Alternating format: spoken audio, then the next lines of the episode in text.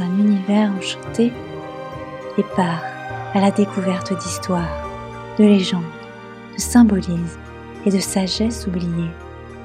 Redécouvre le monde sous un autre regard avec le podcast Les lueurs de soi. Je suis Laura et heureuse de t'accompagner durant tout ce voyage.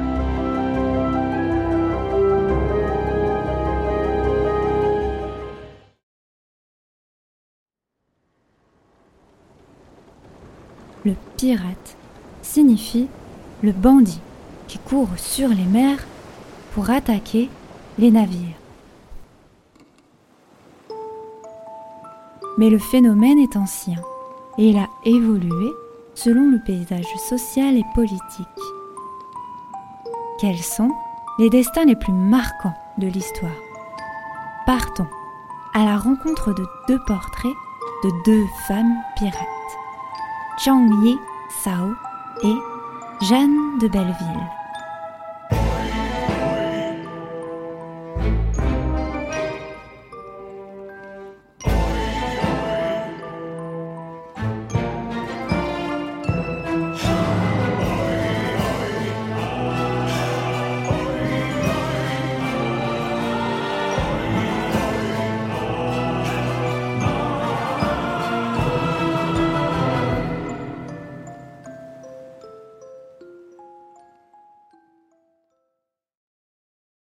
Chang Yi-sao est la pirate la plus puissante de toute l'histoire de la piraterie. En 1801, à 25 ans, elle est mariée au capitaine Chang Yi. Son nom signifie donc l'épouse de Chang Yi ou Madame Chang. À l'inverse de l'Occident, les femmes à bord sont aussi bien acceptées que les hommes. L'équipage est organisé en six estrades, au pavillon de couleur. Chang Yi-sao tient la régence du plus important, qui est le pavillon rouge.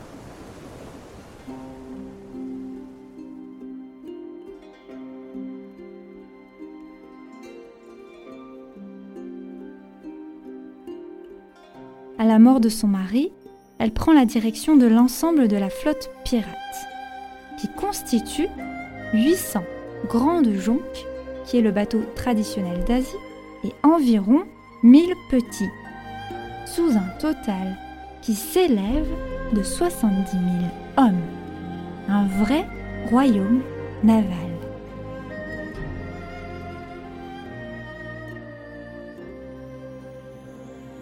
Elle met en place un règlement.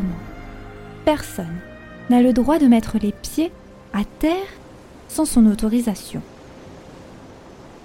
Cette règle la protège de la mutinerie. Il est interdit à se servir à titre privé dans les butins. Mais aussi, il est interdit de blesser ou de violer une femme captive. Elles sont considérées comme de la marchandise, une monnaie d'échange auprès des familles fortunées. Et les abîmer reviendrait à diminuer leur valeur. Pour celles issues de familles sans fortune, elles sont vendues à moindre prix à un membre de l'équipage pour devenir son épouse. Chang Yi Sao organise une vie à bord, comme on organise une ville. Elle ouvre un magasin. Chacun y mange à sa faim les pirates sont payés. Afin d'échapper à leurs poursuivants, elle met en place des zones de repli.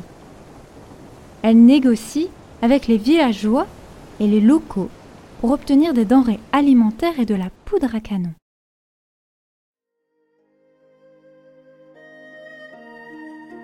Après de longues batailles, l'armée ne parvient toujours pas à prendre l'avantage sur sa flotte le gouvernement tente une nouvelle stratégie. Le pardon plutôt que la guerre.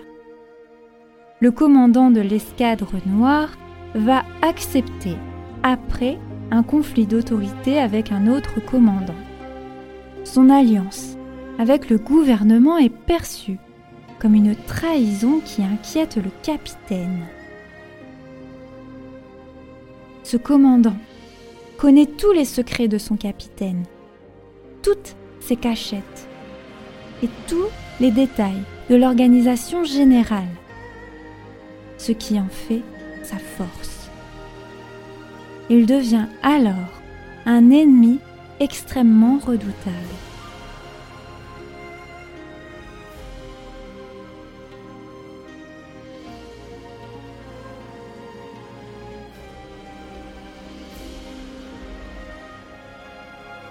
Zhang Yisao décide de tirer l'avantage de ce scénario et laisse entendre qu'elle souhaite se rendre. Le pardon lui sera accordé. Elle emmène avec elle les femmes et les enfants et investit sa fortune dans une entreprise qui prospérera grâce à ses talents de gestion et à la contrebande.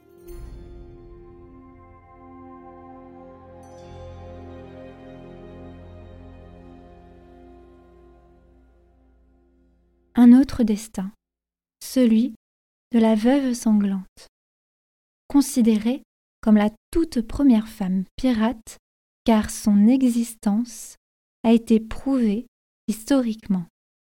Sa devise est Pour ce qu'il me plaît. Née vers 1300, la veuve sanglante, de son vrai nom, Jeanne de Belleville, se marie à un seigneur breton Olivier III de Clisson. Au début de la guerre de Cent Ans, qui oppose les Anglais aux Français, il est retenu par les Anglais. Il sera relâché en échange du comte de Stanford. Lorsqu'il part à Paris, un tournoi de chevaliers est organisé et il est invité à défendre les couleurs de la Bretagne. Le roi Philippe VI de Valois est mal conseillé. On lui rapporte que si Olivier a été libéré, c'est parce qu'il a trahi son pays. Sans prendre en compte les lois, celles du droit de l'exil pour un chevalier et au jugement pour tout citoyen, Olivier de Clisson est directement condamné à mort, provoquant la colère de ses partisans. Sa tête est envoyée sur un piquet et exposée sur les remparts de Nantes. Jeanne s'y avec ses enfants et sous la violence de la scène, elle leur fait jurer un serment de haine contre la France. Une haine comme moteur elle parvient à constituer une grande armée pour se venger. Elle liste les noms de tous les alliés du roi. Quand elle se présente aux abords des châteaux et des forteresses, on s'attend d'elle à une visite de courtoisie. C'est l'effet de surprise quand sa vengeance se déverse, un véritable massacre où il ne reste plus rien. Sachant qu'elle est recherchée, elle part en mer où son exil sera déclaré peu de temps après, mais elle est déjà partie. Sa vengeance n'est pourtant pas entravée par les flots. Chaque bateau français croisé est attaqué et détruit. Le roi envoie plusieurs vaisseaux pour faire détruire sa flotte, et de longs combats commencent. Son dernier combat est brutal violent. Alors que son dernier navire est détruit, elle est blessée mais parvient à s'enfuir avec ses enfants et ses serviteurs qui l'attendent dans une chaloupe. Commence alors errance et privation, où l'un de ses enfants ne survivra pas. Lorsqu'elle accoste sur les côtes anglaises, elle est reçue par son amie Jeanne de Flandre, surnommée Jeanne la Flamme, parce qu'elle se bat pour l'indépendance de la Bretagne. Jeanne de Belleville, épuisée, décide de cesser cette vie de pirate. Sa vengeance est remplie. Et maintenant, elle veut se consacrer entièrement à l'éducation de ses enfants. Elle deviendra l'allié du roi d'Angleterre, Édouard III, et récupérera petit à petit toutes ses terres. Merci d'avoir écouté cet épisode Destin de deux femmes pirates. Si tu as aimé ce format, à la découverte d'histoire et de symbolisme, tu peux partir à la rencontre de ton propre conte puisque je réalise des livres sur mesure qui retracent ton parcours de vie ou l'origine de ton nom et de ton prénom. Une exploration à travers le temps et l'espace pour te dévoiler toutes ces significations. Pour en savoir plus, tu peux aller sur le site leslueursdesoie.fr dans la rubrique Les trois soies ou tout en bas de la page d'accueil. Je te souhaite une belle journée et à bientôt pour un prochain voyage.